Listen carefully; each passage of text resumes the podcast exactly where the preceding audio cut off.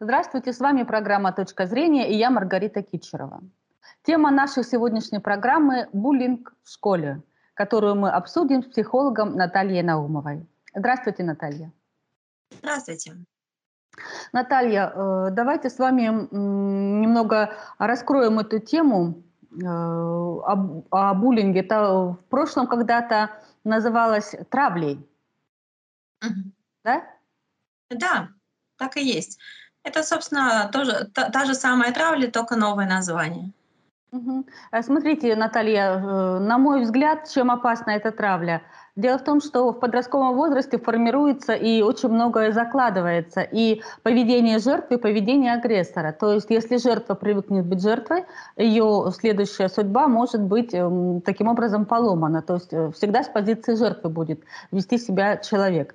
И также и агрессор. Он насладится своей агрессией, и будет э, в дальнейшем продолжать э, ту же тему. И кто знает, к чему это может привести. А, у меня первый вопрос.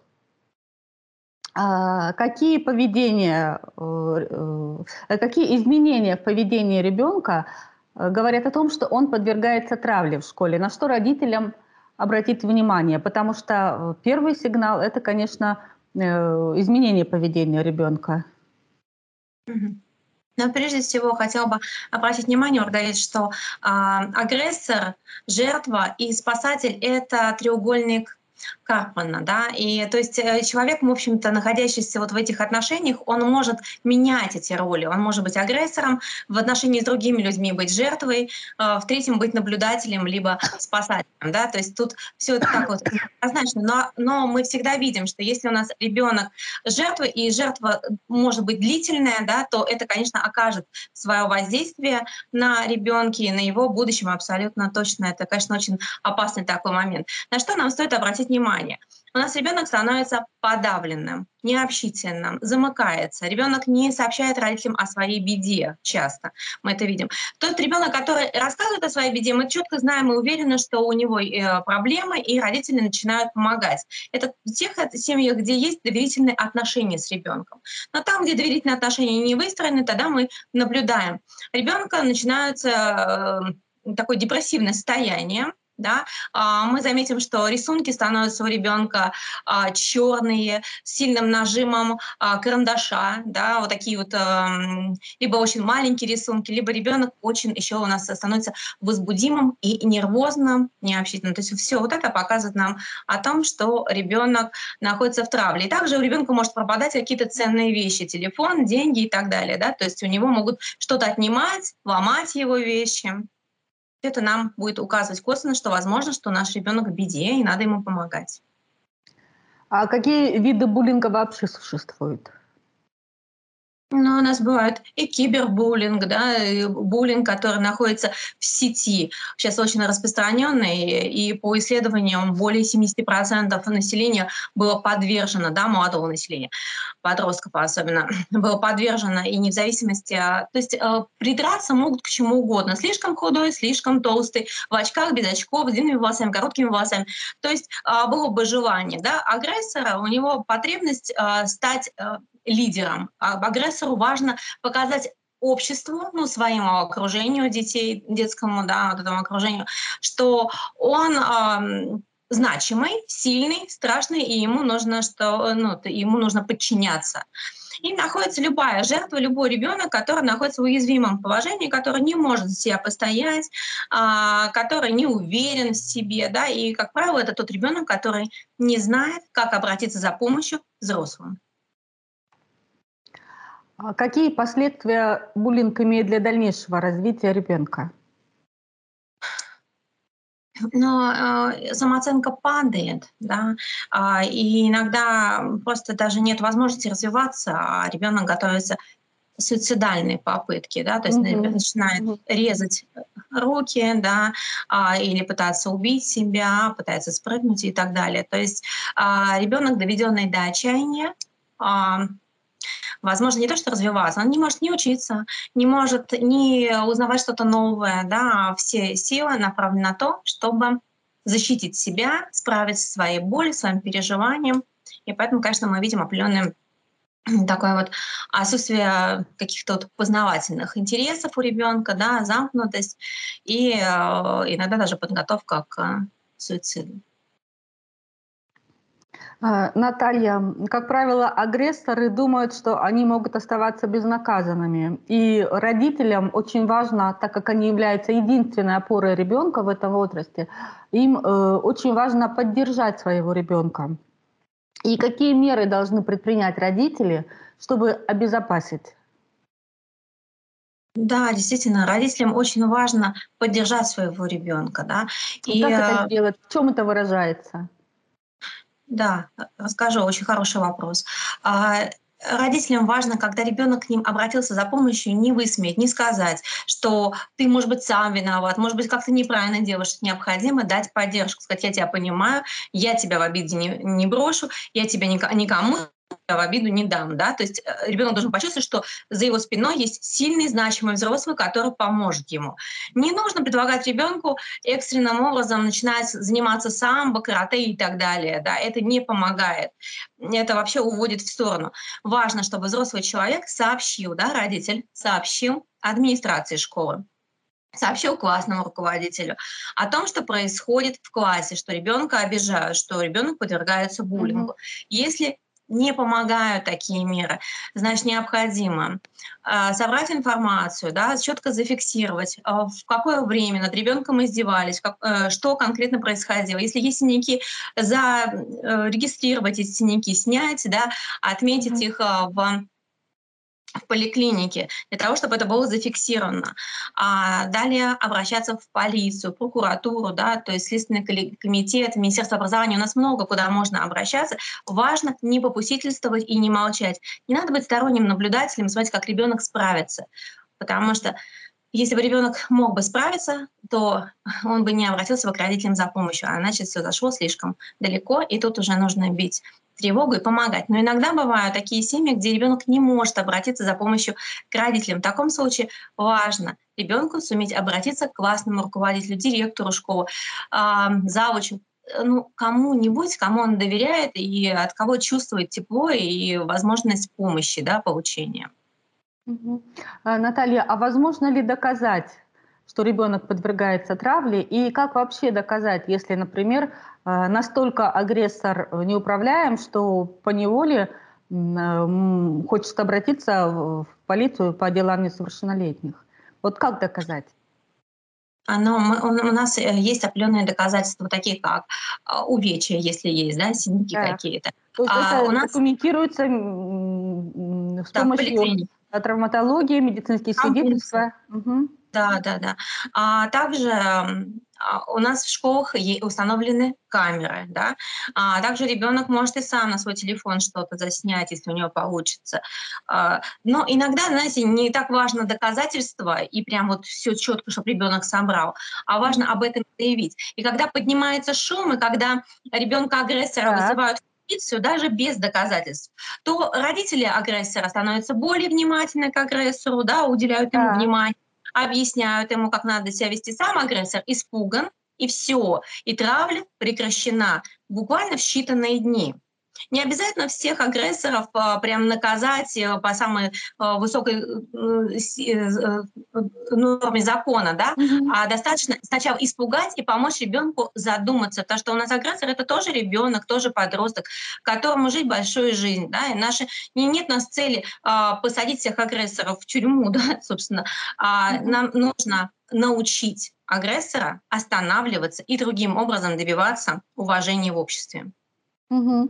А, как, а, есть еще вопрос. Вот э, буллинг возникает всегда не на пустом месте. А, и, как правило, это наверняка э, делают дети с, я имею в виду агрессоров, э, которые э, гиперактивны, либо э, у них проблемы в семье. И э, какие меры профилактики могут предпринять учителя – потому что они ведь, ну, большинство не первый год работают в школе и достаточно неплохо знакомы э, с психологией ребенка. Какие меры могут принять учителя, э, чтобы не допустить э, буллинга. И следующий вопрос, э, также он увязан. Родители, что должны делать родители, на что обращают внимание в воспитании своего ребенка, чтобы не допустить случаев буллинга? И родителям, и учителям стоит своим личным примером не допускать буллинга по отношению к ребенку, даже хулиганскому и неуправляемому ребенку с, с- с первого взгляда. Да? То есть очень важно, чтобы и учителя уважали честь и достоинство ребенка, и родители воспитывали своего ребенка в уважении. А ребенок считывается со взрослых. Можно миллион раз сказать ребенку, как надо, но он посмотрит и сделает так, как делают взрослые. И если взрослые унижают ребенка, воспитывая, да, то, соответственно, этот ребенок оскорбленный, униженный, он тоже будет пытаться найти кого-то более слабого и тоже унизить. Поэтому прежде всего личным примером. А, любой ребенок агрессор, он тоже внутри какой-то раненый и недолюбленный ребенок, да, ему тоже необходимо уделить внимание. Если в школе есть возможность поработать со школьным психологом, да, в больших городах есть такая mm-hmm. возможность, к сожалению, не всегда то нужно обязательно, конечно, работать, чтобы школьные психологи работали и с агрессорами, и с жертвами, и в целом объединяли классы. Классным руководителям важно давать рекомендации, каким образом, да, какие и психологические игры проводить в классе, а, которые помогут сплотить коллектив, да, то есть вместе устраивать mm-hmm. какие-то сценки, постановки, да, раздавать роли так, чтобы жертва... Чтобы они могли все вместе разделить э, позитивные, положительные эмоции. Да, и чтобы они могли каждый почувствовать себя в разных ролях. Например, жертва почувствовать себя агрессором, агрессор себя жертвой, да, то есть значимым и менее значимым человеком и посмотреть, каково это быть в одной или другой роли, да, и потом это все обсудить вместе вот именно в игровой форме для того, чтобы сблизиться. А, зачастую агрессора движет именно внутреннее одиночество и чувство, что его не примут, не полюбят, если он будет, например, слабым. Поэтому он пытается, да, проявить себя как суперсильная mm-hmm. фигура, которая, значимая, которая может управлять судьбами других людей. А нам нужен вот этот голод, да, такой эмоциональный голод, заполнить, да, и дать ребенку внимание, тепло, да, принятие. А, и тогда у нас, конечно, дети будут защищены. А родителям что делать? Э, как не допустить, чтобы по отношению к их ребенку осуществлялась травля? А, что воспитывать, на что делать акцент? А, необходимо помогать ребенку принимать собственные решения, да, чтобы ребенок а, не жил в ситуации а, неуважения и подчинения полного, тотального. Да. Важно, чтобы ребенок не был ведомым, а мог сам управлять, сам принимать решения.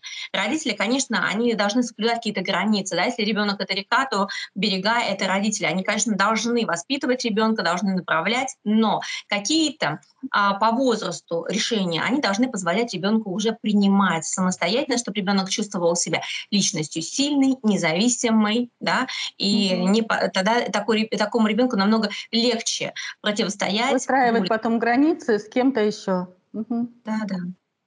А, но, к сожалению, мы видим, что а, травли пытаются под, ну, подвергать сейчас не только самые-самые слабые, защищенные ребята, а достаточно большое количество детей, да, а, вне зависимости от даже того, как с ними взаимодействовали родители. Но а, те ребята, которые а, все-таки росли в любви и принятии, им намного легче отстоять себя, попадая в такую ситуацию, mm-hmm. ситуацию травли.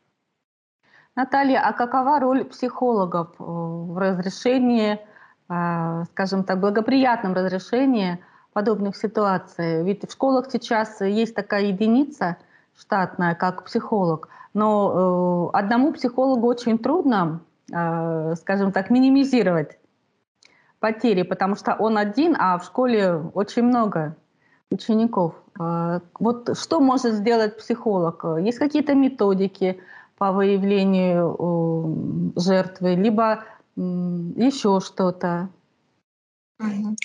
А, психологи, да, а, конечно, очень тяжело, когда большой объем работы, mm-hmm. это сложно, да, поэтому важно, если психолог не узнал о какой-либо ситуации, ему об этом сообщить, да, тогда он сможет точно работать именно. Классного руководителя важно в классе все-таки выстраивать теплые отношения, чтобы у ребят была а, неурочная какая-то деятельность, да, или там проектная деятельность, где ребята могли бы лучше друг друга узнать, подружиться. То есть нам важно сплачивать коллектив, чтобы дети а, воспитывались в взаимопомощи, чтобы они, ну, понимали, что здорово не найти кого-то слабого и высмеять, а помочь друг другу, да, то есть мы пока такие должны все-таки старые э, ценности, которые, в общем-то, были у нас и в Советском Союзе, и которые помогали, собственно, предотвратить целый ряд буллинга. Хотя и в то время тоже это было. А школьные психологи, конечно, они могут проводить тесты на агрессию и уже выявлять потенциально опасных ребят и их объединять в группы и заниматься с ними профилактикой. Это важно. Да, это важно делать в каждой школе, но далеко не всегда есть возможность и количество часов необходимое да, а, у школьных психологов, но надо это делать и не забывать. А классные руководители тоже могут вовремя увидеть а, травлю и попросить помощи школьного психолога, если они сами не справляются. Mm-hmm. Ну, вот такой вот должен быть какой-то постоянный контакт и э, взаимопомощь, совместные какие-то выходы, э, и раз, разбирать какие-нибудь там сценарии, да, литературу читать вместе, там, где, собственно, уже описывались аналогичные ситуации, и вместе с ребятами думать, рассуждать, искать пути выхода. И очень важно, если даже случится какая-то травматичная ситуация, не обвинять, не ругать, не запугивать ребят, а вместе и объединяться и говорить, ребята, что же будем делать, у нас такая вот ситуация, как каждый из вас может помочь. И, собственно, психолог, он и является вот этим вот человеком, который помогает каждому задуматься, то есть психолог нужный вопрос и агрессору, и жертве, отвечая на который им становится намного легче справляться с такой ситуацией и выйти из конфликтной ситуации, и, может быть, даже иногда а, мирно сосуществовать в одном классе. Дружба далеко не всегда, к сожалению, возможна после такой травмы. Спасибо, Наталья. Пожалуйста. На этом наша программа подошла к концу. С вами была Маргарита Кичерова и психолог Наталья Наумова. Всего доброго.